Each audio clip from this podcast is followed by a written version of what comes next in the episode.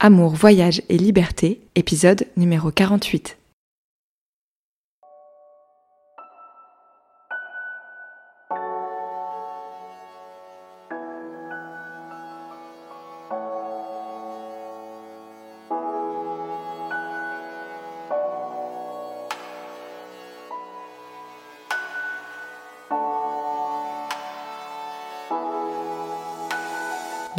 Vous écoutez Amour, Voyage et Liberté, l'émission qui s'adresse aux personnes qui ont envie de vivre des relations saines et épanouies sans renier leur liberté. Je m'appelle Laure Sylvestre, je suis coach de vie spécialisée dans les relations et je suis votre hôte.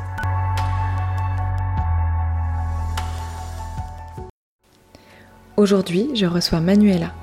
Manu est psychopraticienne et coach spécialisée dans l'accompagnement des personnes et couples touchés par la dépression. Face à mon histoire personnelle, j'avais envie de m'entretenir avec elle pour que vous puissiez comprendre l'impact de la dépression sur le couple et notamment pour la personne qui n'est pas directement touchée par la maladie. Ensemble, on a parlé de ce qu'est la dépression et de son impact sur le couple, du fait de quitter une personne dépressive, de l'importance de la confiance et de la patience, et de la façon dont le partenaire peut être un bon soutien pour la personne malade. Un épisode touchant et très personnel qui vous montrera, je l'espère, qu'avec les bons outils et les bons accompagnements, un couple peut faire équipe et avancer ensemble vers de jours meilleurs. Bonne écoute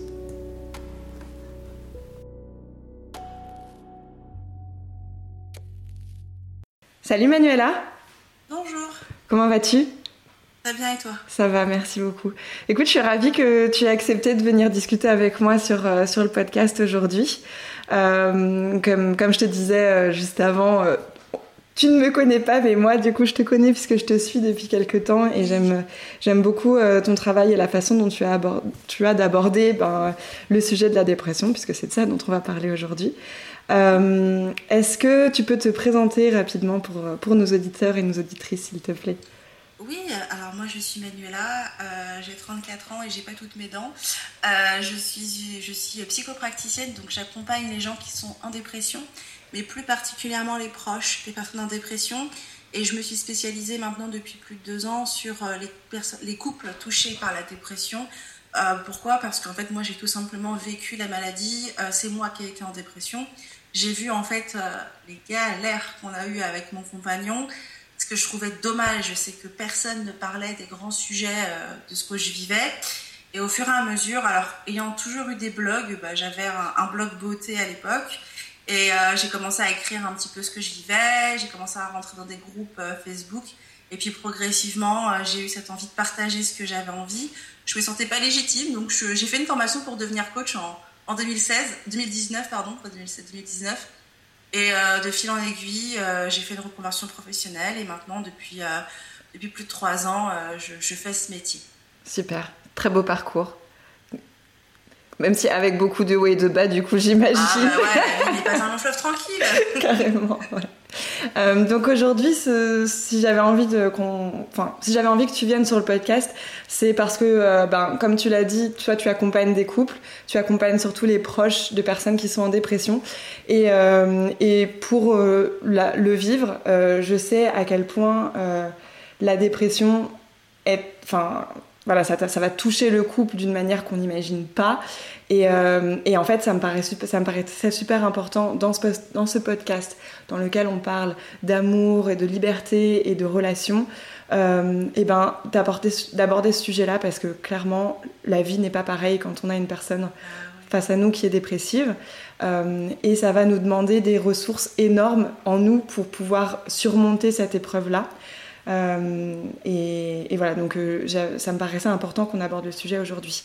Euh, ma première question, parce que c'est la question que je pose en général à mes invités et que ça permet un petit peu de poser un cadre, je trouve, sur, le sujet qui, qui nous rapproche tous ici, qui est la liberté. c'est qu'est-ce que c'est pour toi la liberté et notamment la liberté dans le couple, Manuela? Alors la liberté dans le couple, du coup, on va être plus précis dans la notion de liberté. Je pense que ça va être euh, la possibilité de vivre le couple chacun à sa manière. Je sais, c'est bizarre, parce que souvent on dit dans le couple on doit avoir une vision commune, etc. Et je pense qu'on oublie que dans le couple on est, on est euh, chacun une identité, on est chacun une personne. et que en fait le couple pour moi c'est l'association de deux personnes venant de deux mondes différents, avec deux personnalités différentes, deux fonctionnements différents, qui décident de créer un idéal commun. Et en fait, même si l'idéal est commun, dans le couple on doit pouvoir être soi-même, ce qui impose à l'autre d'accepter l'autre dans son entièreté. Mhm. Souvent, euh, dans le couple, on est, enfin, en tout cas, moi, après, c'est peut-être mon côté thérapeute de couple qui parle, c'est la notion de euh, euh, oui, mais j'aime pas ce trait de caractère chez toi, mais ça va, je vais le changer. Ah non, la liberté dans le couple, c'est d'accepter son compagnon, sa compagne telle qu'elle est, telle qu'il est, avec vraiment sa personnalité dans l'ensemble être sûr qu'on a pris euh, la décision en prenant en compte le fait qu'on ne changera pas mhm. l'autre. Et je pense que la liberté, c'est d'être soi, quoi. Euh, clairement, euh, moi, un truc que je kiffe, c'est que c'est très bizarre, je vais rentrer dans un détail très personnel, mais c'est pas grave, je suis bordélique. Voilà, c'est comme ça. Mon mari avait beau essayer de, m'aider à ranger, ça ne marche pas. Bah, il m'accepte comme ça. Donc clairement, mon bureau c'est le foutoir, mais c'est comme ça que je vis et il accepte que mon bureau soit le foutoir pour moi, c'est ça ma liberté dans mon couple. T'as raison, mais je suis, je suis complètement. Tu disais que ça allait peut-être paraître bizarre. Je suis complètement d'accord avec ta, avec ta ah, définition. euh, je pense aussi que de toute façon, le couple c'est euh, deux unités qui en forment une troisième, et du coup, on peut pas essayer de, de, de, ne faire qu'un. C'est pas, c'est en tout cas, à mon sens, pas la bonne solution pour avoir une relation épanouissante et, et saine. Euh, et donc, euh, et, et justement, dans ce fait d'accepter l'autre exactement comme il est, eh bien, euh, quand on a rencontré une personne qui était qui elle était et dont on est tombé amoureuse et que finalement cette personne, eh bien, elle tombe en dépression, comment on fait pour accepter ça et pour accepter que ben, enfin, la vie est complètement différente en fait, comme tu, tu me le disais en off tout à l'heure, on n'est plus face à la même personne. Exactement. Alors ça, c'est petit, la petite subtilité de la dépression, mais euh, là, ça c'est mon expérience euh, personnelle. C'est pas vrai, c'est pas quelqu'un de complètement différent. Mhm. C'est-à-dire que ce qui va être différent, c'est que la personne, elle va être. Euh, euh, comment dirais-je Ça va être très paradoxal ce que je vais dire, mais le personne qui est en, la personne qui est en dépression, puisque la dépression est une maladie, ce qu'elle va faire, la dépression, c'est qu'en fait, elle va apporter un trouble de l'humeur. C'est-à-dire que de manière naturelle, par rapport à une situation donnée, on va avoir une réaction. Euh, je sais pas, euh, je t'envoie un chèque de 15 000 euros, euh, Laure, parce que je t'apprécie et que soi-disant je suis riche. du coup, tu vas être super contente. Ah voilà, j'ai pas du sort cet argent, mais le virement est fait. et du coup, tu vas être super contente. Par contre, je viens et je t'insulte sur les réseaux en disant ouais, c'est n'importe quoi le podcast. clairement, voilà, tu vas forcément avoir une réaction. Le problème avec la dépression, c'est que tu vas avoir la même réaction que si je te harcèle sur les réseaux sociaux, si je te donne 15 000 euros. Tu vas me dire, mais pourquoi tu as fait ça? Ça me rend pas heureux, c'est pas ce que je veux, etc. C'est ça le trouble de l'humeur, c'est que la réaction naturelle à cette situation positive n'est plus, n'est plus là. Mhm. Du coup, on va avoir quelqu'un qui va être négatif, qui va être fataliste. De toute façon, ça a toujours été comme ça, quelqu'un qui va pas être bien. Et on va être face à un, un changement de personnalité, quelqu'un qui va être différent. Mais dans certains points pas dans tout.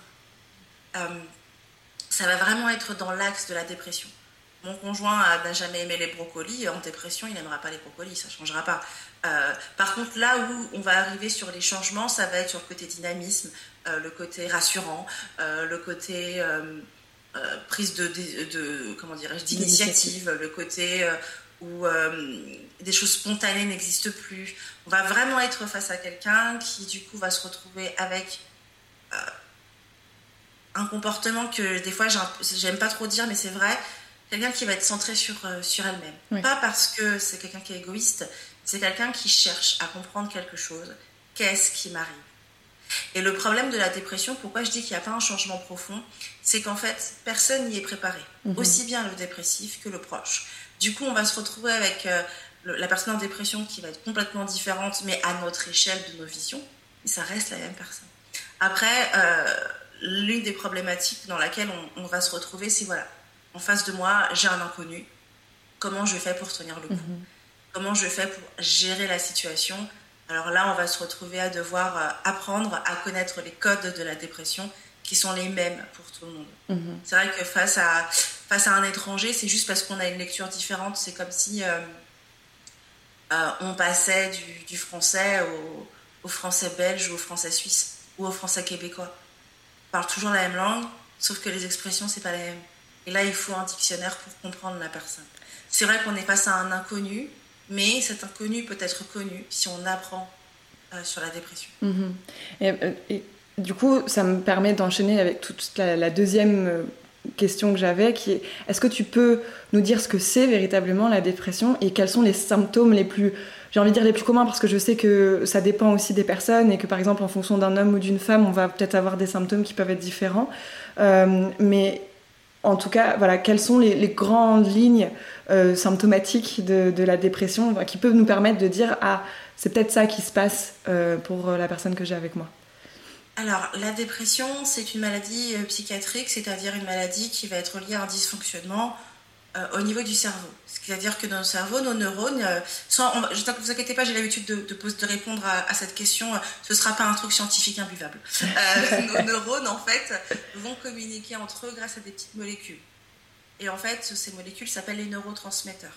on a déjà entendu parler de la sérotonine, c'est souvent ce qu'on entend, l'hormone du bonheur, etc. Le problème quand on est en dépression, ce que les médecins ont constaté, c'est qu'il y avait une diminution dans la production de trois neurotransmetteurs, donc la sérotonine, la noradrénaline et la dopamine. Du coup, on va avoir un dysfonctionnement au niveau de l'humeur qui va être visible.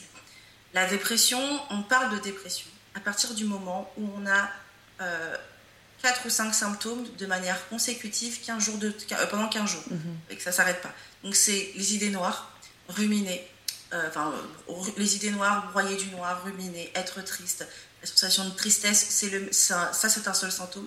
Parce que chacun va être différent dans la manière dont il va manifester les idées négatives. On va avoir la fatigue, le trouble du sommeil. Euh, qu'est-ce qu'on va avoir d'autre comme symptômes qui vont être un peu embêtants? On va avoir la culpabilité excessive, on va avoir euh, la dévalorisation, on va avoir les problèmes de concentration, de mémorisation, on n'arrivera pas à se projeter, l'indécision. Euh, et en fait, l'un des l'un des symptômes par contre les plus visibles pour tout le monde, ce sera la perte d'intérêt. Mmh. Euh, la perte de goût, la perte de plaisir, qui va, elle, être, présente. L'apathie L'apathie n'est pas un symptôme euh, de... On va dire, dans les, fait pas partie des symptômes de la dépression dans le fameux DSM-5 là. En fait, l'apathie, il y a plein de gens qui peuvent souffrir d'apathie en n'ayant pas que de la dépression. Mmh. L'apathie, qu'est-ce que c'est? Euh, C'est un mélange entre manque d'intérêt, donc euh, perte de plaisir dans tout. Et là, on va se retrouver avec la personne qui va avoir une sensation de vide et une perte directe avec ses émotions. Mmh. Donc c'est quelqu'un qui euh, va du coup se retrouver à se lever un matin, va regarder sa femme, son conjoint, son compagnon, son copain, ce que vous voulez, et va se dire punaise, euh, je ressens plus rien. Mmh. Donc voilà à peu près ce qu'on va avoir comme la dépression. Il est important de savoir qu'il existe neuf formes de dépression qu'il y a une quinzaine de symptômes et qu'il y a une dizaine de comportements liés à la dépression. Tu vois, le truc bien, bien quoi. Ce qui fait que du coup, euh, la dépression, moi, ce que j'aime bien trop dire, c'est à la carte. Entre un homme de 50 ans, un gamin de 12 ans, euh, une femme de 35 ans, ce ne sera pas du tout les mêmes dépressions. On passe de la dépression post-mortem à la dépression saisonnière qui n'arrive qu'en hiver, à la dépression chronique, etc., ou à la dépression prémenstruelle. Voilà, il y a plein de formes de dépression. Le problème, il va être là, c'est que du coup, même si euh, la dépression, c'est un peu comme dire une grippe. Hein. Aujourd'hui, euh, les médecins, ils vous disent oui, oui, vous avez une grippe, mais c'est pas toujours le même virus. C'est un peu pareil. C'est-à-dire que là, le mot générique, c'est dépression, mais il va exister plein de formes différentes. Mais souvent, la, la base pour tout le monde, c'est idée négative, euh, négativité, idée noire, euh, perte d'intérêt, perte de sommeil et fatigue chronique, donc une fatigue qui est là, qui n'a pas de raison d'être présente. Mhm. Voilà, ça, ça va être la base pour tout le monde. Après, les autres symptômes, ça dépend. Euh, en passant du TCA, de l'agressivité, à l'irritabilité, ça va dépendre de chacun. Mhm. Moi, j'ai une dépression sévère parce que la dépression classique, la majeure, elle a trois intensités aussi, ce que je dis qu'il y a neuf dépressions. Ça se trouve, il y en a douze, hein, c'est encore, plus relou. Euh, moi, j'ai fait une dépression sévère, un peu résistante. C'est-à-dire La résistante, ça veut dire que euh, tu prends un traitement, ça c'est les médecins, les psychiatres qui vont dire ça, tu prends un traitement antidépresseur et ça, ne s'arrête pas. Tu n'es hmm. toujours pas bien. Donc tu vas tester plusieurs molécules et puis au bout d'un moment, il n'y a aucune qui va marcher, donc on va dire que tu as une dépression résistante. Donc l'objectif, voilà, c'est de trouver, euh, de comprendre ce qui se passe, etc. Pour sortir de la dépression, c'est comme c'est clair, les amis, c'est la thérapie. Hein, ça sert à rien de se prendre la tête dessus. On va pas rentrer dans un débat, mais la thérapie, le traitement, ça dépend des gens. Pas forcément besoin d'avoir un traitement, sachant qu'il existe plein de combinaisons possibles de traitement. mais c'est la thérapie. Mhm. Et la thérapie pour réapprendre à gérer les émotions, à comprendre ce qui alimente la dépression et à accepter de vivre avec nos casseroles dans nos vies. Mhm. Voilà à peu près la définition de la dépression. Ok, merci. C'était super complet. Je pense que du coup, ça permet d'y voir un petit peu plus clair. Même si effectivement, voilà, c'est très différent et que et j'imagine que si on a des doutes, il vaut mieux s'adresser tout de suite à des professionnels de santé pour juste mettre un diagnostic euh, dessus. On commence Et, euh, par le médecin traitant Mhm. et euh, le médecin traitant. Et puis euh, aujourd'hui, on a la possibilité de prendre des rendez-vous en ligne sur les sites comme Care, etc. avec un psychiatre. Alors c'est bien mieux d'être diagnostiqué par son médecin qui nous connaît bien, mais euh, voilà, en tout cas, il n'y a qu'un médecin, un médecin ou un psychiatre qui peuvent diagnostiquer une dépression, c'est eux qui sont habilités. Les psychologues ne sont pas des médecins, ils ont des maîtrises en psychologie, et nous, les psychopraticiens, on a des formations en, euh, outils psychologiques, donc nous, on ne peut pas diagnostiquer de dépression, on peut dire, ah, j'ai un pif qui pense ça, mais c'est tout. Ok. Donc merci pour de nous avoir remis sur ce dans le contexte et voilà reposer ce cadre-là. Euh, maintenant, j'aimerais qu'on aborde un petit peu bah, le sujet vraiment de relationnel en fait, puisque bah, comme tu l'as dit, on va être face à une personne qui a une, une expression de sa personnalité différente Ouais. Euh, et forcément en face euh, pour pour le vivre, je, je sais que, enfin, ce que ça fait, et du coup, je, je- c'est aussi pour ça que j'avais envie qu'on en parle aujourd'hui. C'est, en fait, on est complètement perdu face à cette nouvelle personne. Pour la simple et bonne raison, on n'est pas perdu pour rien. On est perdu parce qu'on ne sait pas ce que c'est que la dépression. C'est tout. Ouais. C'est juste à cause de ça. C'est vrai. C'est vrai qu'on sait pas, comme on sait pas, en fait, on sait pas. Moi, je me souviens, j'avais regardé sur internet les symptômes de la dépression et puis j'avais pas du tout reconnu mon conjoint dedans. J'étais là, genre, Eh ben, Mais c'est pas. Non, lui, il a pas ça comme problème. Il a pas ça comme problème. Et, euh, et bon, après, on, a, eu un diagnostic plus tard, mais, euh, sur le coup, je, je savais pas. Et c'est vrai que tant que je savais pas, tant que le diagnostic n'avait pas été posé, j'essayais d'avoir. En fait, je voulais juste qu'il se bouge, quoi. Je voulais juste qu'il fasse quelque chose. Je voulais juste. Et, donc, moi, je lui reprochais son manque d'initiative. Je, venais, je lui disais, allez, peut-être tu devrais faire ci, mais pourquoi tu fais pas ça? Et, en fait, j'avais envie de le, changer. Et c'est vrai que c'est au moment où on a mis le diagnostic où je me suis rendu compte, parce que je le sais, parce que, parce que sûrement parce que je suis coach et, tout ça et que je me renseigne beaucoup là-dessus, mais c'est pas évident pour tout le monde. C'est vrai qu'à partir du moment où ce diagnostic a été posé, je me suis dit, ok, je ne peux rien faire. Et ça, j'imagine que tu en rencontres beaucoup des gens qui doivent être un petit peu, qui doivent tomber des nues par, par rapport à ça, parce qu'on a un peu tous ce syndrome du sauveur quand même, surtout dans le couple, tu vois. Bah, c'est. Tu vois, en fait, si tu veux, c'est la notion de on ne sait pas ce qu'est la dépression. On va repartir sur ce point-là et on va aller juste directement à ton idée, ce que tu exprimais. Mais aujourd'hui, il y a de la prévention pour la- le cancer du sein, le cancer euh, de la prostate. Euh, et on va dire aux enfants, arrêtez de fumer, euh, mangez 5 fruits et légumes par jour, euh, mangez, bougez. On va avoir dans notre société beaucoup de prévention. Mais la dépression, qui est, selon l'OMS, la troisième maladie mondiale, dans laquelle il faut prêter. C'est la troisième maladie mondiale que la OMS veut gérer. Donc l'OMS, l'Organisation mondiale de la santé.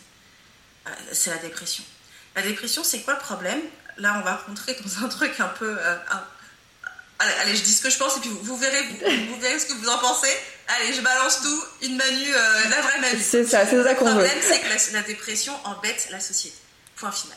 Quand on est en dépression, on n'est pas capable euh, de pouvoir en fait répondre aux attentes de Mhm. la société. Comme on l'a dit, idées négatives, des valorisations. Je me sens nulle, eh ben je vais pas pouvoir pas aller productif. travailler. Mhm. Je suis pas productif. Mhm. Je suis quelqu'un qui va me plaindre. Et puis quelqu'un qui va mettre en évidence le fait que la société, elle a des failles. Ouais. Donc la société, qu'est-ce qu'elle dit? Eh les gars, euh, non, on veut pas de vous parce que nous, on a intérêt à garder un équilibre. Donc ça ne nous intéresse pas. Ensuite, il y a aussi la notion de notre société, la notion de euh, nos, parents, nos grands-parents ont ça. Il faut se battre dans la vie. Dans la vie, la vie fait pas de cadeaux. Parce que voilà, la vie c'est dur. Euh, si on réfléchit un peu, nos arrière... Moi, pour moi, ma grand-mère a vécu, euh, ma pauvre mamie, elle a vécu la guerre, elle sait très bien ce que c'est. Je pense que dans les générations que vous êtes, voilà, moi j'ai une trentaine d'années, nos, arrière- nos grands-parents ont vécu la guerre, donc voilà, eux ils ont vécu le pire. Donc ils arrivent et nous disent dans la vie, euh, faut qu'on se batte, euh, c'était pas facile pour nous. Euh, euh, moi je me rappelle d'une petite mamie qui me disait, oh Manuela, tu te souviens pas, mais tu n'étais pas là, mais l'après-guerre. Euh, Voilà, donc des gens qui déjà qui te, te mettent dans un contexte pour t'expliquer que ce que tu vis, c'est pas grand chose, parce que nous, on a vécu la guerre. Et là, ça, c'est les grands-parents. Si on descend aux parents, oui, moi, à 25, à 30 ans, j'avais trois enfants, un crédit maison déjà bien établi, ma carrière depuis que j'ai 14 ans. Donc en fait, la dépression n'est pas légitime, c'est de la faiblesse. Moi, je suis africaine, euh, mais j'ai grandi, en, même si je suis née en France. Euh, nous, chez nous, en Afrique, la dépression, qu'est-ce qu'on va vous regarder On va vous dire, mais ça, c'est une maladie des Blancs. Euh, faut pas être faible, il faut se battre dans la vie. Euh, c'est comme ça. Donc en fait, il y a de la place nulle part dans la société pour la dépression. Il n'y a pas de place. Ce qui fait que du coup, on va se retrouver face à quelqu'un. C'est pour ça qu'on va avoir les gens qui vont dire à un dépressif, mais bouge tes fesses, secoue-toi parce qu'on ne connaît pas la maladie, on ne sait pas ce que c'est. Mhm. Et comme on ne sait pas ce que c'est que cette, maladie, on va se retrouver complètement perdu face à son partenaire et on va faire tout ce qu'il ne faut pas faire. Mhm. Et moi, je vais être honnête, j'ai grandi avec des amis en dépression, des proches en dépression. J'ai fait nimp. J'ai fait n'importe quoi. J'ai dit à une copine, mais vraiment, euh, euh, tu mets, voilà, si, en plus, c'était le côté de oui, euh, on est jeune dans la vie, on n'a qu'une vie, bouge tes fesses, arrête de pleurer, ça sert à rien. voilà, parce que j'avais grandi avec ce côté de on est des combattants. Donc la société ne nous prépare pas à la, santé mentale, ne nous prépare pas à la dépression. Et donc quand on est face à notre partenaire, parce qu'on n'est pas préparé, hein, on est face au, partenaire, on a, parce que bienvenue au club des schémas, on a tous des schémas particuliers. Quand je parle de schémas, c'est la blessure de l'abandon, la blessure du rejet. Il n'y a pas un humain sur cette planète qui n'a pas une blessure. Voilà. Allez, ça c'est balancé. Ça c'est dit. Euh, et donc du coup, ouais, ça c'est dit exactement. Du coup, on est face à son compagnon. Qu'est-ce qu'on cherche chez la moitié? On cherche à remplir la pyramide de Maslow. Appartenance, sécurité, euh, euh, besoins physiques, etc. Notre partenaire est là pour répondre à nos besoins ça va, la Vita Loca, il est mignon, elle est mignonne, elle est belle, il est sexy, la vie va bien. Et du jour au lendemain, la personne ne s'intéresse plus à nous. Elle n'en a rien à fichtre de nous parce qu'elle ne comprend pas ce qui se passe. Mais qu'est-ce qu'on va faire, nous? Oui, tu veux me quitter. Euh, oui, je vais te faire un ultimatum. C'est, c'est moi euh, ou euh, tu, tu, tu, fais, tu t'occupes de moi ou je te quitte. ça va être des et d'essayer de. Moi, je vois souvent ça chez mes patients essayer de, euh, de, secouer la personne. Non mais regarde, si on allez la maison c'est bon, j'en ai marre de la maison qu'on a achetée, j'en veux plus, euh, etc. Qu'est-ce que la patiente elle cherche? Elle cherche que son compagnon lui dise mais non ma chérie c'est juste qu'en ce moment je suis pas très bien, j'arrive pas à réfléchir. Mais comme lui non plus là, il y connaît rien à la dépression, il voit que sa femme ou sa, copine ou son copain n'est pas là pour lui. Eh ben, qu'est-ce qu'il va faire? Eh ben, Je me tire, tu n'es pas là pour moi, tu ne me comprends pas. Bref, en fait, comme personne ne sait ce qui se passe Personne ne connaît la dépression, personne ne sait comment il faut réagir. La société n'en veut pas, euh, la famille n'en veut pas. Euh, les parents vont dire mais bouge-toi, tu as tout pour être heureux. Euh, et comme en plus, en parlant des parents, quand on parle de dépression, on va surtout parler d'enfance. Donc les parents vont se dire attends, j'ai fait tout ce que je pouvais pour toi, espèce d'ingrat. En fait, la société n'est pas préparée à recevoir la dépression. Mhm. Et c'est pour ça qu'à chaque fois, c'est violent. Mhm. Ouais. Ah, complètement.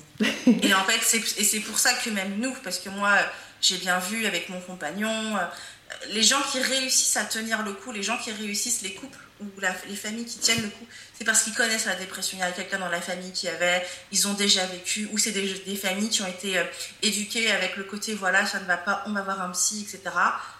Voilà.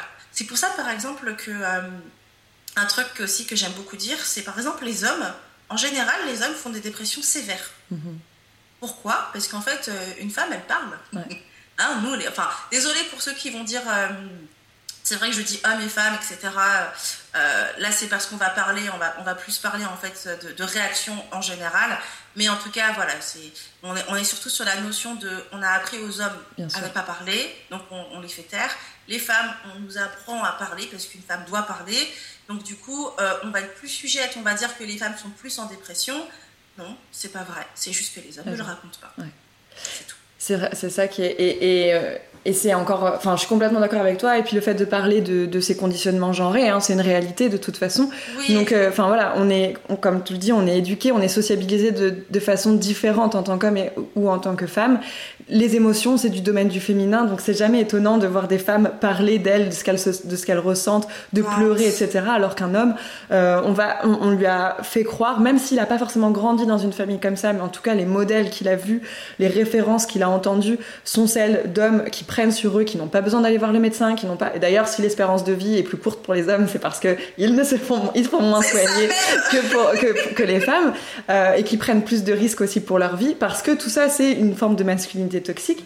Et c'est vrai que quand on se retrouve face à euh, cette personne qui est dépressive et qui en plus ne dit rien parce qu'elle n'est pas capable d'exprimer ce qui se passe. Moi, tu vois, il y a, quelque chose euh, qui revient souvent, c'est des fois on me dit, euh, oui, mais la communication non violente et tout. Moi, j'ai envie, en fait, les gens et les clientes qui viennent me voir, je dis, la, communication non violente, c'est bien quand on sait parler, quand on sait s'exprimer. Parce que quand on est dans un couple où une des personnes sait globalement comment s'exprimer, c'est souvent elle aussi qui va connaître les principes de la communication non violente. Et qu'en face, on a une personne, un homme, au hasard, qui n'a jamais appris à s'exprimer, qui n'est pas capable de savoir même c'est quoi exprimer son besoin, c'est quoi exprimer ses sentiments, si en plus de ça il est en dépression, accroche-toi pour la communication non violente, jamais t'y arriveras. Et c'est vrai que là-dessus, c'est hyper difficile de se... En fait, on se dit, mais qu'est-ce que je peux faire de plus? Alors qu'en fait, et tu me le disais euh, en off, et, je pense que c'est super euh, important qu'on le redise, tu me disais, euh, la dépression, c'est l'épreuve ultime pour le couple. Et, et, j'ai pas voulu le dire quand, quand, on a, quand on a commencé la conversation en off parce que euh, j'avais peur que ça soit mal pris par rapport aux personnes euh, qui vivent le cancer ou qui vivent des maladies physiques très lourdes, des accidents de la vie, de, je sais pas, le handicap, etc. où on a l'impression, moi je me dis ça pourrait être aussi une forme d'épreuve ultime, même si à ce moment-là on peut encore avoir le moral. Il y a des malades physiques qui ont encore le moral, alors que quand on est face à une personne dépressive, on est face à une personne qui ne va pas bien à l'intérieur d'elle, quoi. Euh, et ça, c'est vrai que si on n'arrive pas à prendre en considération que la personne ne va pas bien et qu'on ne peut pas la sauver, on va dans le mur. Cette épreuve ultime, toi, tu, comment est-ce que tu l'abordes avec tes clients, avec tes patients? euh, en fait, si tu veux, euh, comment j'aborde cette... En fait, moi, je l'aborde pas. Ce que, ce que je mets en évidence, c'est que à mon sens, quand je parle d'épreuve ultime, je suis pas en train de. L'objectif n'est pas de, comparer euh, les difficultés des épreuves, c'est pas ça. Euh, voilà, si, vous souffrez de cancer, euh, oui, c'est dur. voilà, moi, mon papa a fait un cancer, c'est horrible, c'est pas facile, c'est dur, on va pas le retirer, ça, impacte tout le monde. Le problème de la dépression, c'est que ça change la personne. Mhm. C'est ça le problème. Mhm. C'est-à-dire que dans un couple, dans une vie de, dans la vie de tous les jours, quand quelqu'un change, on se tire. Voilà, euh, je suis désolée, euh, moi c'est pas ma vision des choses, mais c'est la vision de la société. Mon compagnon change, mon amour a changé. Eh bien, si la personne elle a changé, qu'est-ce qu'on va, on nous a appris à faire quoi? Il y a l'herbe est verte ailleurs, il y a plein de moutons dans la prairie. Donc, on nous apprend que quand il y a quelque chose qui ne va pas, on se tire. Désolée pour ceux qui ne croient pas et qui trouvent que c'est un peu fort, mais c'est ce que je pense. et en fait, euh, quand on est face à quelqu'un qui est changé, première question qu'on va se poser, c'est euh, comment je vais faire pour lui faire comprendre que notre que notre situation n'est pas le problème. Moi, c'est la première chose que les gens, quand ils sont en couple avec quelqu'un qui est en dépression, vont venir me voir, c'est Manuela, je fais comment pour montrer que notre couple n'est pas le problème? Et là, moi, je me retrouve face à quelqu'un qui mélange absolument tout. Parce qu'en fait, la dépression vient chambouler absolument tous les aspects de la vie. Euh, pourquoi est-ce que je parle d'épreuve ultime C'est parce qu'en fait, euh, la dépression, elle se la dépression dans le couple, elle se lit sur deux points. La manière dont le couple fonctionne et le changement chez le partenaire. Et, et, comment le changement chez le partenaire, je vais être plus précise, impacte l'autre. Mhm. Moi, les gens ils viennent me voir, Manuela, mon compagnon dit qu'il a plus de sentiments pour moi parce qu'il souffre d'apathie. Il me dit que notre couple est problématique. Je suis il ne me voit que comme la mère de mes enfants là, là, je regarde qu'est-ce que moi je vois? Oui, il y a de la dépression, mais le couple n'a pas réussi à rester un couple quand la parentalité est arrivée. Donc la dépression est un problème, c'est vrai, mais, le, mais le couple n'a pas pu régler ses difficultés. Mhm. Ensuite, je vais avoir des gens qui vont venir me voir, Manuela, euh, mon partenaire ne me rassure pas.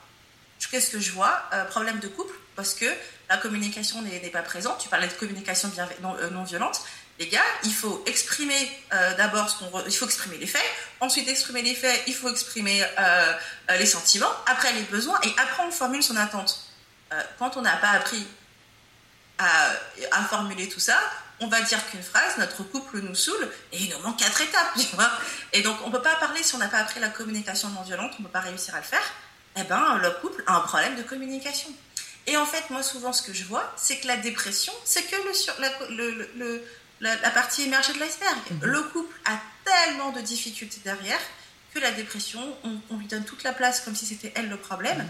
alors que l'autre qui est en dépression, il est complètement... Euh, comment dirais-je euh, Souvent, ce qu'on va penser, c'est que la personne qui est en dépression, elle perd la, elle est déconnectée face à la réalité. Moi, j'ai été en dépression, et quand j'étais en dépression, je mettais en évidence souvent des points envers mon conjoint. Ok, chérie, je suis pas tactile. Ok, j'étais, moi, j'étais pas tactile, pas de geste d'affection, c'était pas du tout, j'arrivais pas avec la dépression. Donc, on avait ce problème-là sur les gestes d'affection. Et par contre, euh, mon mari, euh, pour qu'on parle, il faut que je lui tire les verres du nez. On a des problèmes de, on a des problèmes de communication. Donc, je suis en dépression, je veux exprimer des choses à mon mari, il comprend, mais lui, il m'exprime rien les hommes. Excusez-moi les gens, je parlais de tout à l'heure, mais voilà, désolé, c'est sorti. Et lui, il dit rien, et moi, je suis en mode, je suis en train de m'exciter comme une folle toute seule de mon coin. Et il n'est pas en dépression, hein. mais du coup, c'est moi, je suis en dépression. Et on dit, mais, et puis il me dit, mais Manu, c'est parce que tu es fatigué, tu es exténué à cause de ta maladie. Jean-Jacques, Jean-Jacques mon mari, mais bref, c'est Jean-Jacques. Jean-Jacques, je suis désolée, on ne parle pas, on a des problèmes de communication. Donc c'est pour ça que je dis que c'est l'épreuve ultime, c'est que le couple on a tous des problèmes. Je suis désolée, attention, quand je parle d'un problème, c'est pas, on n'est pas en train de se gueuler dessus, à s'insulter. Un problème, c'est que notre couple, ça s'appelle un équilibre, on se bat à trouver l'équilibre à deux. Ce qui fait que la dépression, elle, elle va mettre en évidence les problèmes d'équilibre dans le couple qui ne fonctionne pas, et elle va changer l'autre. Mhm. Et ce qui va se passer, c'est qu'on a vu la première fois, c'est comment la dépression voilà, va se manifester. Le deuxième point, c'est comment la dépression va venir toucher le partenaire. Bon, on a tous des craintes, des peurs, un parcours de vie. Moi, j'ai la blessure du, rejet, la blessure de l'abandon. Mon compagnon est en dépression. Il me dit, je sais pas si je t'aime. Moi, je suis déjà, je suis déjà désespérée. Je suis dans l'auto-sabotage. Mhm. Parce que là, il vient de me dire, euh, je sais pas si je t'aime. Et donc, comme je suis pas stable dans, la manière dont, parce que j'ai peut-être pas été aimée correctement par mes parents, parce que justement, je l'ai cherché lui, j'ai pris lui, parce que je savais que cette personne allait, allait me rassurer, je me retrouve avec quelqu'un qui ne me rassure plus. Pourtant, notre équilibre était sur le fait qu'il devait me rassurer. Maintenant, c'est moi qui dois me rassurer. Non mhm.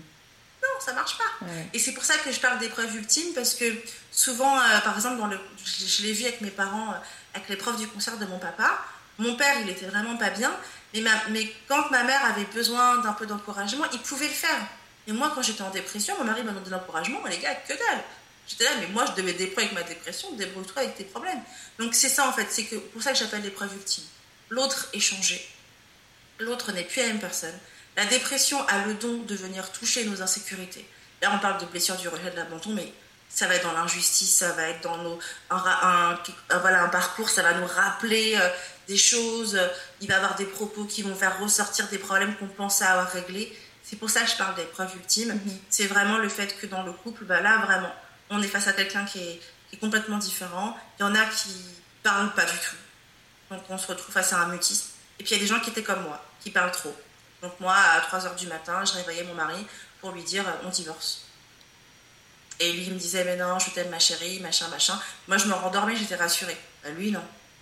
Donc voilà, il y a, vraiment euh, le problème de la dépression, c'est là-dessus. Et en fait, c'est pour ça que moi j'appelle ça une épreuve ultime. Mhm. Et tout ce que tu dis, ça fait beaucoup écho. Et, euh, et une des choses que j'ai envie de parler là, c'est vraiment d'un point de vue personnel. Je sais que nous, on arrive à. J'ai envie de dire, on arrive à surmonter ça. Parce que justement, tu disais. Euh, euh, le premier réflexe, c'est qu'on va quitter la personne. C'est quelque chose qu'on m'a m'a dit beaucoup. au début, quand j'ai dit à mes proches ce qui se passait, on m'a dit Mais est-ce que tu es sûr de vouloir vivre ça? Est-ce que tu vas pas partir? Et moi, j'ai jamais été convaincue qu'il fallait que je parte. Je suis toujours pas convaincue qu'il faut que je parte. Euh, je pense qu'il y a des ajustements à faire. Et, de toute façon, euh, cette épreuve-là m'a appris à faire certains ajustements. Et justement, tu parlais de la, blessure d'abandon, etc. Moi, j'avais déjà beaucoup travaillé sur moi à cause de mes relations passées et, grâce à une période de célibat euh, juste avant que je rencontre mon, mon compagnon. Et j'avais déjà pas mal confiance en moi. J'étais déjà très consciente de ce que je voulais comme relation et de, de mes non négociables et tout ça. Donc toutes ces choses que j'apprends d'ailleurs à, faire à mes clientes qui cherchent des, personnes. Et, et du coup, c'est vrai que, tu sais, des fois, il y a des gens qui me disent euh, non, mais moi, je suis mieux toute seule, machin. Et je trouve ça facile à dire qu'on est mieux tout seul parce que finalement, quand on se retrouve en couple, euh, ben, on, se retrouve à, En fait, on est confronté à nous-mêmes et on, est, on se retrouve dans, ce, dans cette espèce de. Enfin, dans une dans un entremêlement d'énergie où d'un coup ça va venir appuyer sur des boutons. Déjà le couple de base, même sans avoir une personne en dépression, on va avoir face à nous une personne qui va venir appuyer là où ça fait mal. Quand on a une personne en dépression, elle va encore plus appuyer là où ça fait mal.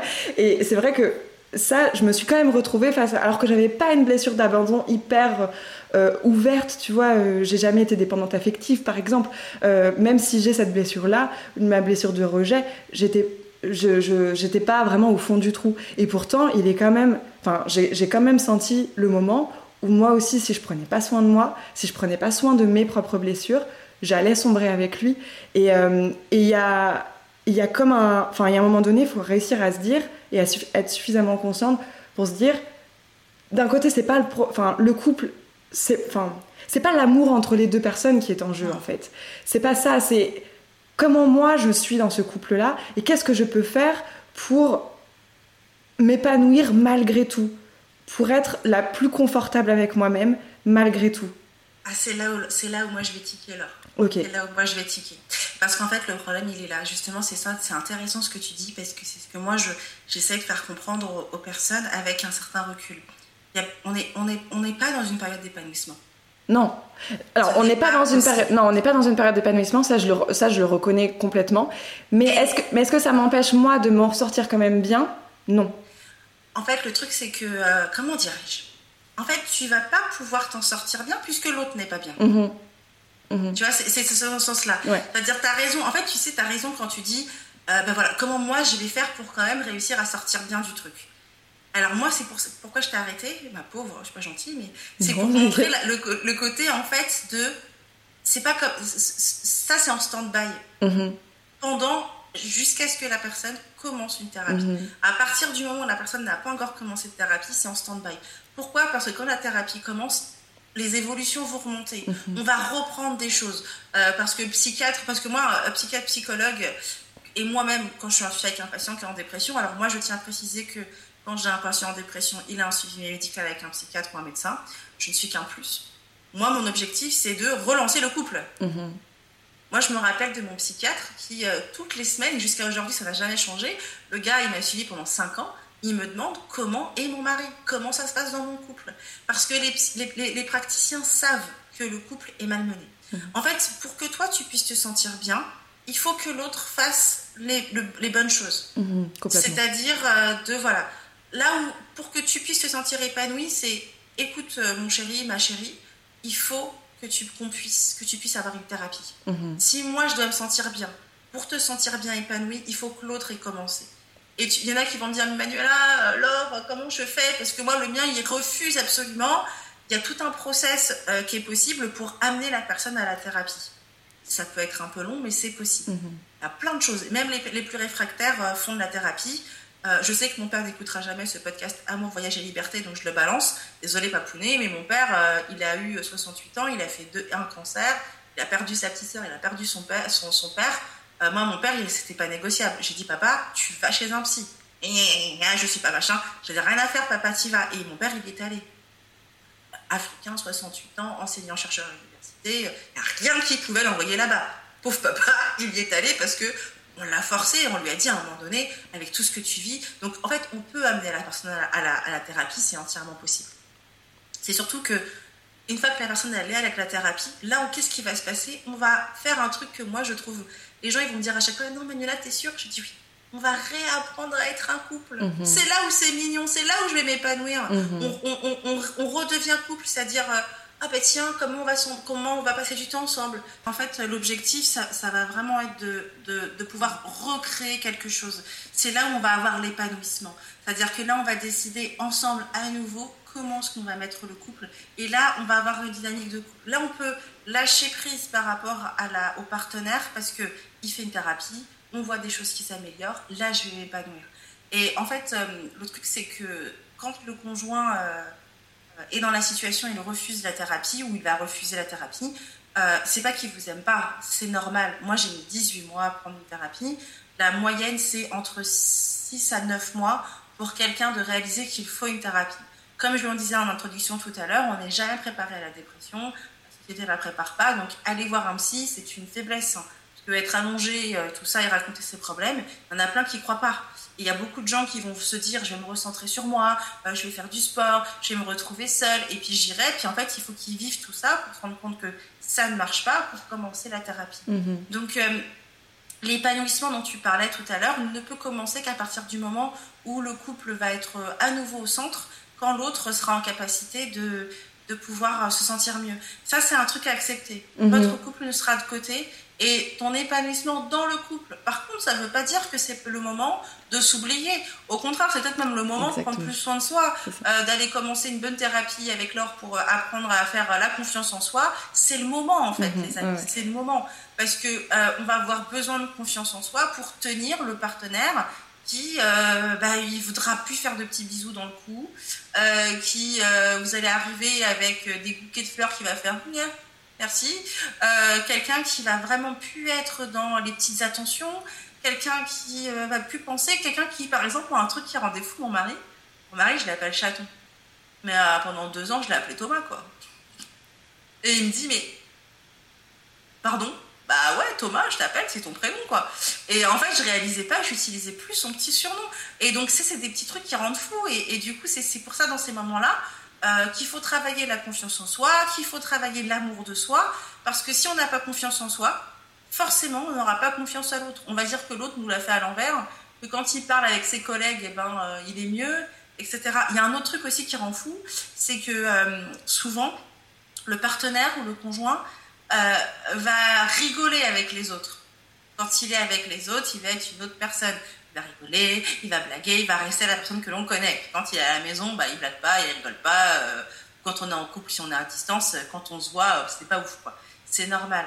Euh, on met des, casquettes, des masques, des casquettes, des masques parce qu'on ne veut pas que les autres comprennent qu'on est en dépression.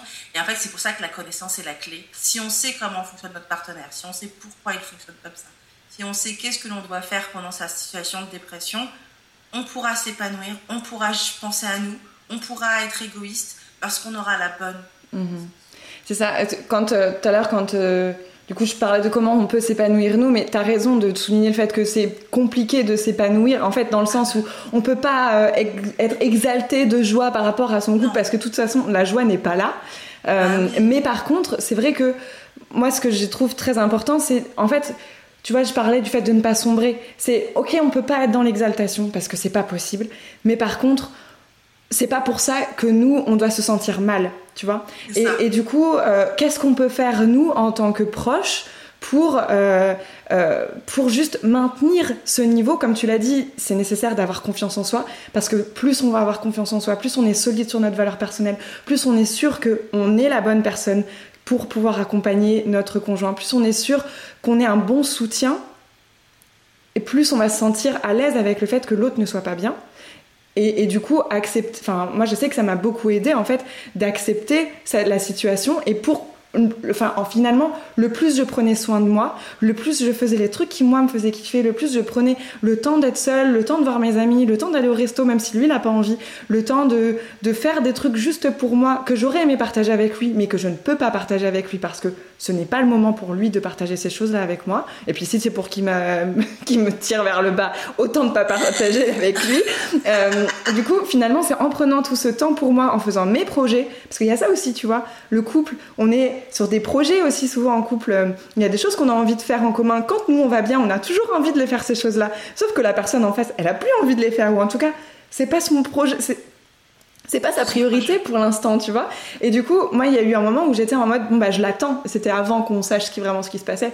Bon, bah, je l'attends. J'attends qu'il soit force de proposition. J'attends qu'il me dise, allez, vas-y, on go, on y va sur ce projet-là et tout. Et finalement, j'étais pas bien à cause de ça. Et je me suis dit, non, mais en fait, Laure, t'es pas obligé de l'attendre. Pourquoi tu l'attends? Qu'est-ce qui fait que tu attends? Alors là, ça m'a fait travailler moi mes propres blessures. Moi, le fait que bah euh, je suis pas obligée d'attendre la validation de tout le monde. On n'est pas obligé. C'est pas parce qu'on est en couple qu'on est obligé de faire toutes les choses ensemble. Et que si moi j'ai ce projet-là qui me tient vraiment à cœur, pourquoi j'aurais besoin de lui?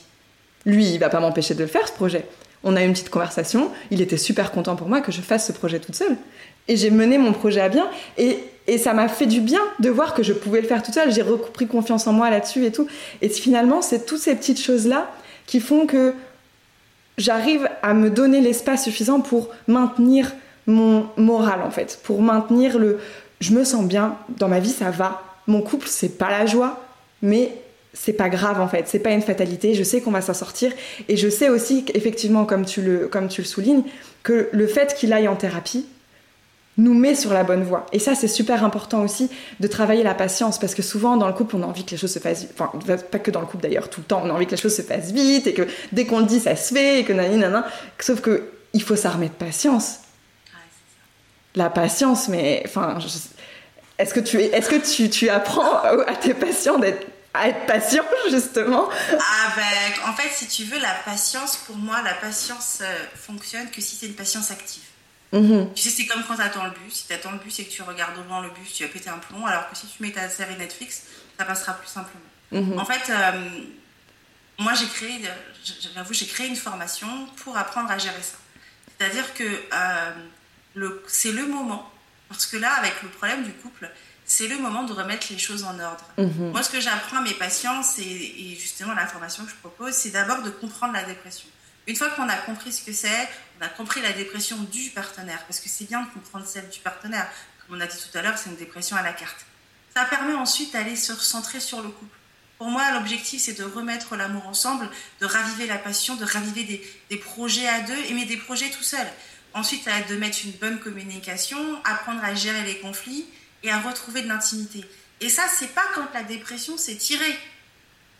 C'est maintenant. Mm-hmm. Et en fait, c'est ça que, que vraiment moi j'essaie de mettre en place avec mes patients, c'est de travailler maintenant pour pouvoir savoir quelles sont mes blessures à moi, qu'est-ce que ça vient toucher et quelles sont les choses que j'ai envie de faire. Il y en a, euh, par exemple, je vois mon partenaire, il n'avait pas de projet. Moi j'étais, on était en couple, on avait déjà, on s'était mariés, on avait lancé un gros projet, on, avait, on s'était installé, on n'avait pas de projet sur le papier. C'était fini, on était installé, on était mariés. Euh, projet bébé, c'était clairement pas le moment. Euh, on n'avait pas de truc. Il avait déjà euh, fait des évolutions professionnelles. Il s'est retrouvé sans projet. Bah, notre projet, ça avait été de rééquilibrer notre couple. Point final. En fait, c'est le moment, c'est le moment de pouvoir en fait aller traiter les problèmes. C'est le moment. Et, de, et, quelquefois, il y a plein de gens qui me disent, mais Manuela, moi j'ai trois enfants, je peux pas aller régler ces problèmes-là. Bah si. Mhm. Je suis désolée, c'est un peu dur ce que je dis, mais si. Mhm. Parce qu'en fait, euh, la parentalité est un problème parce qu'on ne sait plus où se positionner. Il y en a qui vont dire oui, mon mari est un égoïste, il veut que je m'occupe de lui comme avant. Bah, c'est justement travaillons ce problème. Peut-être que c'est juste qu'il a un sentiment d'abandon qu'il faut rassurer.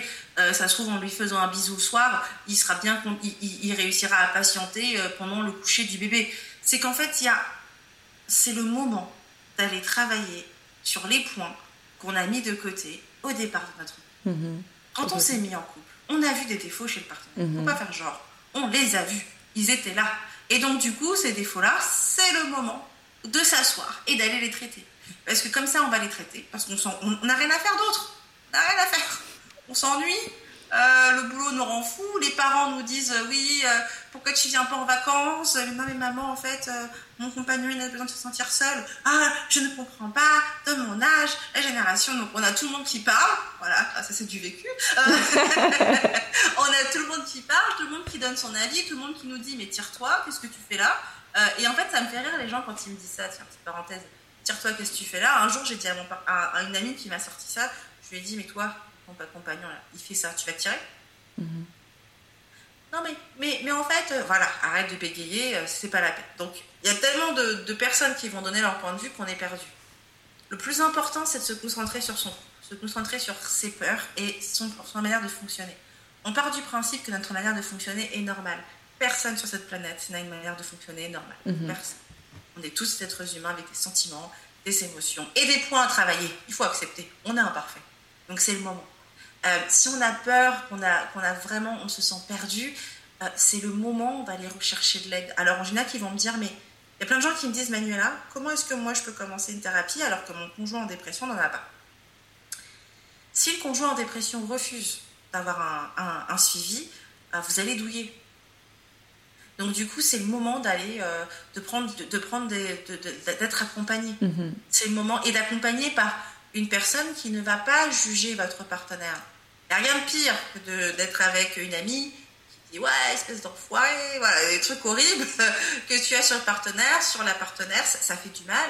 Euh, ouais, ta meuf, elle sert à rien. Enfin voilà, ce genre de phrase, c'est pas ce qu'on a besoin. Et puis aussi, je vais dire un truc un peu bizarre.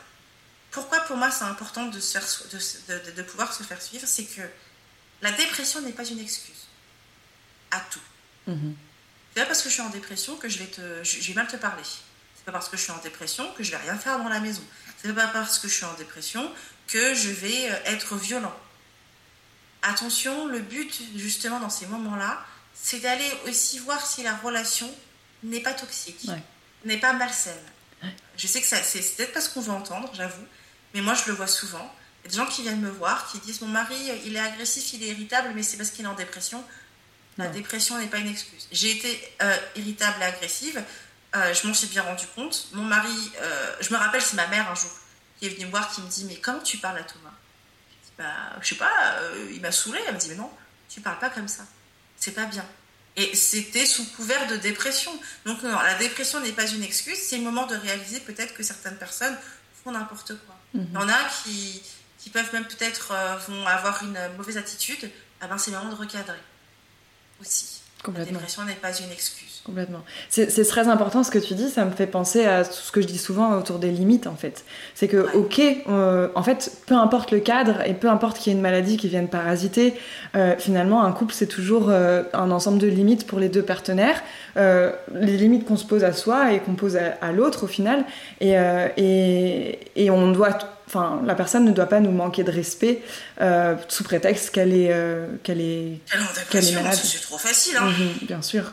Ça, c'est quelque chose sur lequel, euh, bon, pour le coup, je travaille en ce moment aussi. Et parce qu'il y a, il y a cette, cette, notion de. Alors, nous, il n'y a pas du tout de question d'agressivité ou, quoi que ce soit, mais c'est plus par exemple, c'est peut-être bête, mais moi, pour moi, ça, ça, retient un petit peu du respect euh, par rapport aux tâches ménagères, tu vois, où je me retrouve face à une personne qui est euh, clairement qui est apathique, qui ne, qui ne veut rien faire, qui ne fait rien. Euh, et sauf qu'à un moment donné, je lui ai dit écoute, moi, je veux bien que tu n'ailles pas bien, maintenant, on, vit, on est à deux dans cette maison, t'es pas un touriste et que moi je, pense, je considère que c'est une question de respect envers notre maison et, envers moi-même, que les tâches soient faites et que la maison soit propre. Donc il euh, n'y a pas de raison que parce que tu te sentes mal, moi je prenne en charge euh, les 150 mètres carrés de la baraque. Donc, et ça, c'est quand même... Alors ça lui demande de se faire violence, parce que clairement je vois bien que c'est difficile, mais... Et là, aussi, moi, je fais un travail sur moi d'accepter ce qu'il fait quand même, le fait qu'il fasse quand même quelque chose, même si c'est pas à la hauteur de ce que je voudrais, il fait quand même quelque chose. Voilà, et il y a déjà, il entend quand même ce que je dis, et c'est ça qui est le plus important. Mais euh, ce truc des limites, c'est effectivement, tu as raison de le rappeler, que c'est pas, c'est pas parce que il y a une maladie que ça nous empêche d'être, de rester dans le respect de la personne et dans le respect des limites que, que la personne nous, enfin, que l'on doit à la personne en face, dans les deux sens finalement. Dans les deux sens. Tu sais, euh, j'ai je viens de passer une période un peu, euh, un peu bizarre parce que moi, en fait, je ne suis plus en dépression, mais je souffre de ce qu'on appelle la cyclothymie. Donc, je suis la petite sœur de la bipolarité, c'est-à-dire que moi, je peux avoir plusieurs variations d'humeur en une journée. Mhm. Donc, ça, c'est ma petite maladie chronique que j'apprends à gérer. Et donc, du coup, des fois, je peux être complètement apathique. Et en fait, euh, souvent, quand je crée des programmes, mon mari est au courant, ça me stresse beaucoup. Donc, voilà, j'ai encore plus de variations d'humeur parce que je suis stressée. Et ces derniers mois, euh, ces deux derniers mois, je n'ai rien fait à la maison. Mais alors là, les gars, rien. Euh, et j'étais choquée moi-même, de moi-même en fait. Et un jour, j'ai dit à mon mari, oh, je suis vraiment désolée, je vois que c'est compliqué, etc. Et, tout. et il me dit, euh, tant, tant que quand je te demande de faire quelque chose, tu le fais, ça me va. Mm-hmm. Mais on a six ans derrière nous de galère de mm-hmm. dépression, les amis. Hein. Mm-hmm. six ans. Hein, il faut rappeler que si nous sommes arrivés ici, il y a eu des disputes euh, ouragantesques précédentes, hein, voilà.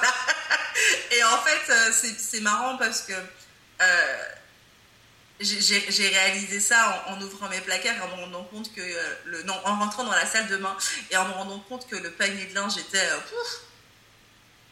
et avec mon mari on, on est tellement on est que deux. Donc clairement le linge c'est pas du tout on a toujours été c'est un truc que j'ai toujours bien fait. Puis là je dis mais puis il me dit ouais Manu ça fait deux mois que t'as pas fait de machine on va aller les faire. Hein. Et en fait, ce qui est important, c'est de trouver l'équilibre, c'est-à-dire que il a bien vu que moi j'étais en, phase où c'était pas possible et c'était pas parce que je ne voulais pas, c'est parce que je ne pouvais pas. Donc du coup, euh, quand il me demandait des trucs, je râlais, mais je le faisais. En disant, est-ce que tu comprends que je suis fatiguée, machin, machin. Il me dit, mais moi aussi je suis fatiguée, ma chérie, moi aussi j'ai une journée J'ai pas, j'ai pas fait de. Ok, j'ai pas fait de coaching comme toi jusqu'à 20h, mais il me dit, moi aussi j'ai bossé.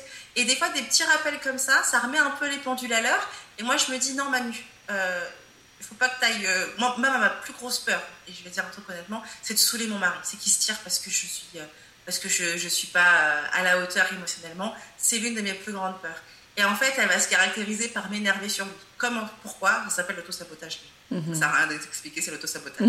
Et donc, du coup, c'était des trucs que je faisais beaucoup. Donc, j'ai appris avec mon thérapeute à dépasser tous ces autosabotages parce qu'en fait, j'avais tout simplement la sensation de ne pas être aimée.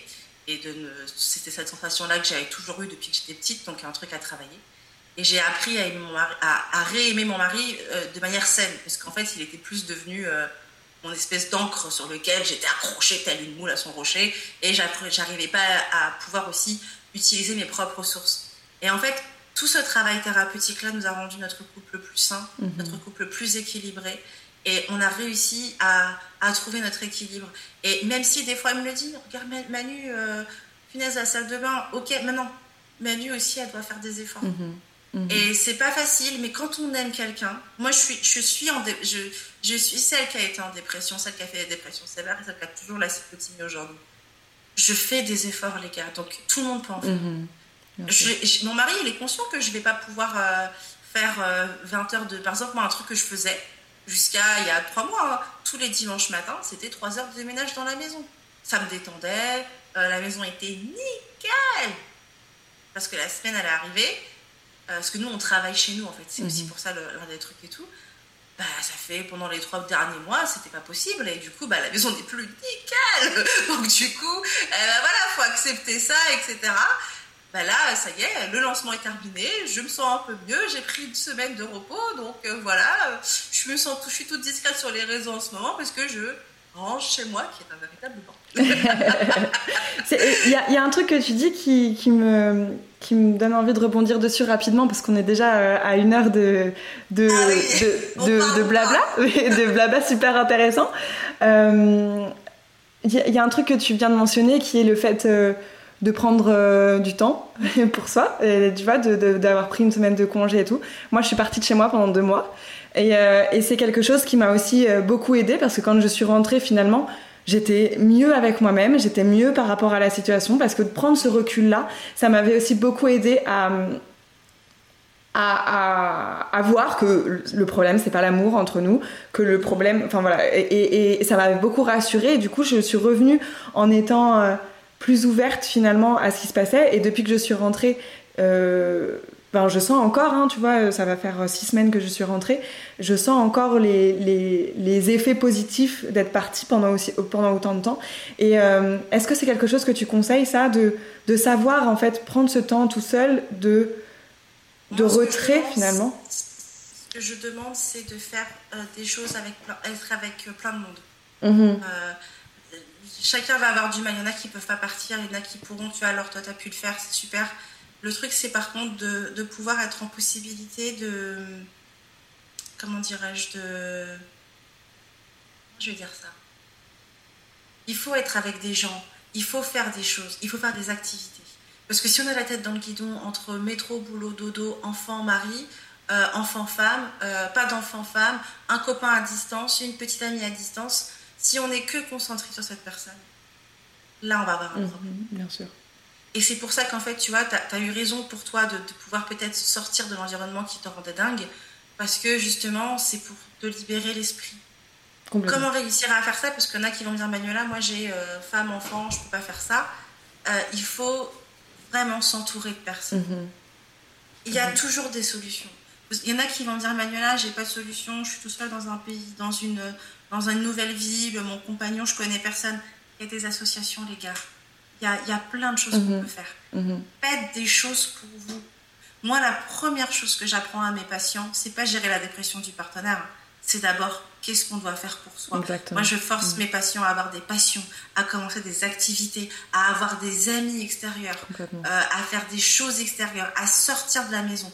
Pourquoi? Parce qu'on n'est pas concentré sur le partenaire. Si on est concentré sur le partenaire et qu'on met toute son énergie dessus, le partenaire, il va rien faire parce qu'on va être des faux thérapeutes. Moi, il y a un truc que je dis beaucoup, là, désolé, je, je, je m'étale, mais par exemple, le fait de pouvoir sortir, ça permet à l'autre de ne pas avoir quelqu'un à qui se confier et de dire non, j'ai pas besoin d'aller voir un psychiatre. Mhm.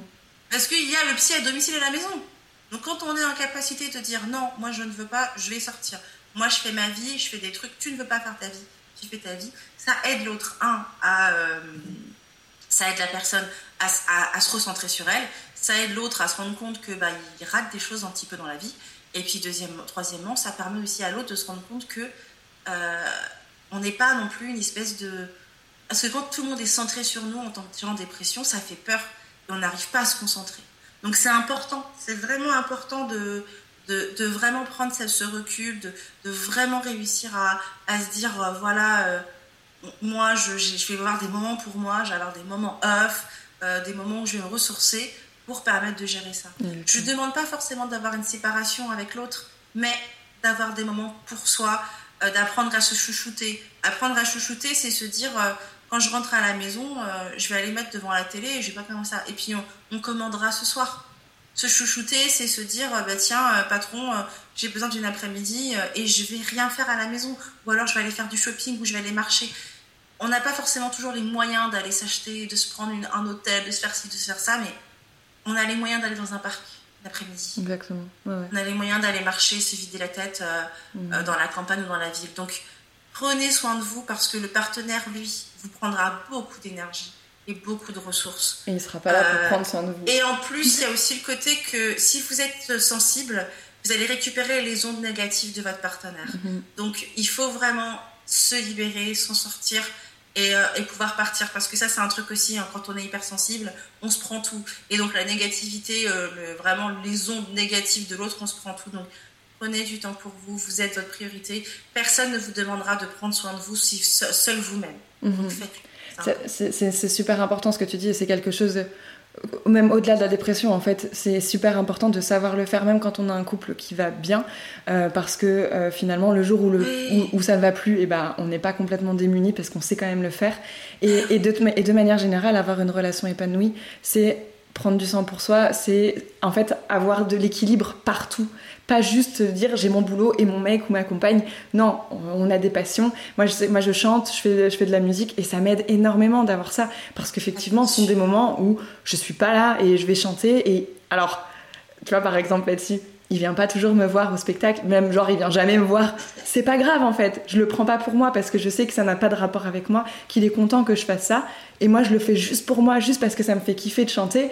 Et, lui, le jour où il a envie, le jour où il, a envie de venir me voir et de me soutenir, et ben je sais qu'il sera là pour le faire quand il pourra le faire. Et, euh, et c'est vrai que d'avoir ces moments pour soi et de se dire, de toute façon, l'autre n'est pas en capacité de prendre soin de lui aujourd'hui s'il n'est pas encore en, thérapie par exemple. Euh, donc on peut pas s'attendre à ce qu'ils prennent soin de nous, c'est juste impossible. Donc, et puis il y, en a, ils seraient pas venus. Il y, a des, moi, mon père, euh, il, serait pas venu au spectacle de chant de ma mère et mon père il est en dépression, tu vois. On est voilà, on n'est pas euh, toujours. Il y a aussi la personnalité. Oui, oui, bien sûr. Pas mettre tout sur la tête de la dépression. Non, non, c'est clair, c'est clair. Non, mais tu sais, souvent, on va avoir ce truc-là de Ah, mais je fais quelque chose, tu t'intéresses pas à moi, et du coup, tu vois, on va le prendre personnellement, alors que non, en fait, c'est bon, ah, on peut se laisser, justement, comme tu disais, cette liberté d'être soi, et l'autre, ça l'intéresse pas, c'est pas son kiff, et ben, très bien, c'est pas son kiff, il faut savoir l'accepter et faire les choses que pour soi, et pas parce qu'on attend euh, de l'autre qu'elle nous reconnaisse à travers quelque chose, quoi, à travers une activité qu'on aurait. Mm. Euh, écoute, je pense qu'on va aller sur le mot de la fin, parce que ça fait un peu plus d'une heure du coup. Euh, moi, j'ai envie de te demander pour terminer deux choses. Déjà, c'est quoi même t'en as donné plein pendant cette, euh, pendant cette heure, mais un conseil fondamental pour les personnes euh, qui sont en couple avec une personne dépressive, c'est quoi ton, ton conseil numéro un? Je pourrais couper, hein. conseil numéro un. Ah oui.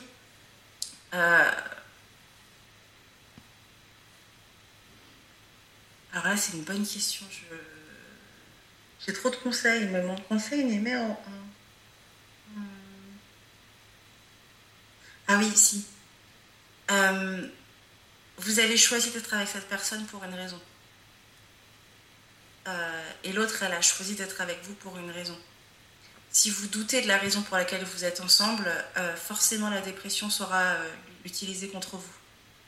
Donc rappelez-vous des raisons pourquoi vous êtes ensemble. Et si vous trouvez que ces raisons ne sont pas valables, c'est peut-être que vous n'avez pas confiance en vous. Et avant d'aller dire que le problème c'est la dépression, traitez ce problème. Mhm.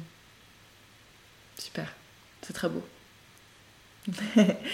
Merci Manuela. Euh, et la dernière question qui te concerne, où est-ce qu'on peut te retrouver si euh, les auditrices et les auditeurs veulent te suivre et quels sont tes projets à venir?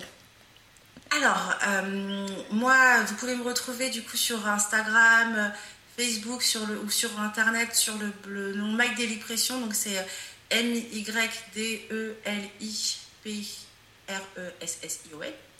Euh, ou alors tout simplement vous allez, vous allez pouvoir me retrouver sur Instagram et sur euh, mon podcast qui s'appelle euh, Raconte-moi ta dépression. là, je viens de terminer un gros projet qui est d'ouvrir une formation pour les couples touchés par la dépression pour savoir vraiment dans l'ensemble de leur couple comment gérer. Les prochains projets qui vont sortir en septembre sont les suivants. une petite formation plus accessible pour gérer la possibilité de, pour gérer l'apathie dans le couple et le rejet. Une mhm. formation plus simple. Euh, plus directe, euh, une formation euh, complète pour avoir vraiment savoir comment gérer la dépression, tout simplement. et la troisième, c'est comment diriger un proche vers la thérapie. Mhm. C'est des petites formations qui seront à petit prix, à moins d'une cinquantaine d'euros, qui seront disponibles à partir de septembre. Moi, ce que je souhaite, j'ai une ambition particulière en ce moment, j'ai décidé de la prendre. Ça fait trois ans que je la prends pas et là, j'ai décidé de la prendre. Euh, d'être euh, la référence en dépression. Mhm.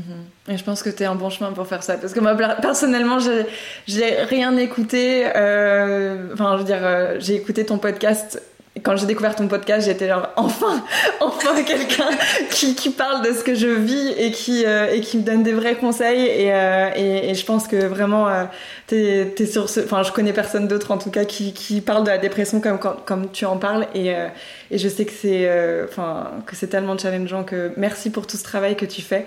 Euh, de toute façon, si vous voulez retrouver euh, Manuela sur ses réseaux, je vais mettre des petits liens dans les descriptions de l'épisode et puis euh, sur mon Instagram aussi dès que l'épisode sortira. merci beaucoup Manuela pour, pour cette conversation. merci pour ton expertise et, et je te souhaite une très belle continuation. Merci à toi aussi Laure.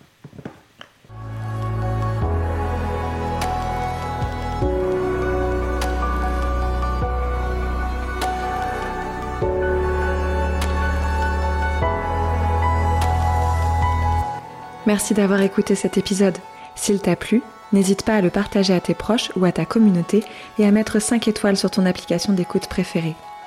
Si cet épisode t'a parlé et que tu souhaites échanger avec moi, contacte-moi en MP sur Instagram at laure.sylvestre ou directement par email depuis mon site internet. Je serai ravie de pouvoir t'aider. Au plaisir et à bientôt